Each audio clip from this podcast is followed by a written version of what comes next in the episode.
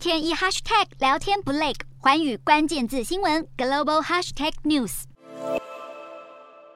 为减少废气排放，美国加州通过新规定，目标要在二零三五年起停止销售新的燃油车辆。加州空气资源委员会在声明中表示，这样的时程表极具企图心，但是是能够达成的。到了二零三七年，这项规定会让轻型车辆的排放减少百分之二十五，届时只会开放零排放或是插电式的油电混合车在市面上销售。不过，要在十多年后达成这个目标，其实还有许多障碍要突破，包括电动车售价过高的问题，还有电力基础设施的部署及规划。然而，专家乐观地认为，这些应该都能随着时间一一克服。加州作为美国最大的汽车市场，率先推出这项车辆减碳规定，预估未来至少还有十五周准备祭出类四排放标准。而《纽约时报》也报道，到了二零三五年，全美会有三分之一的地区禁售燃油车辆。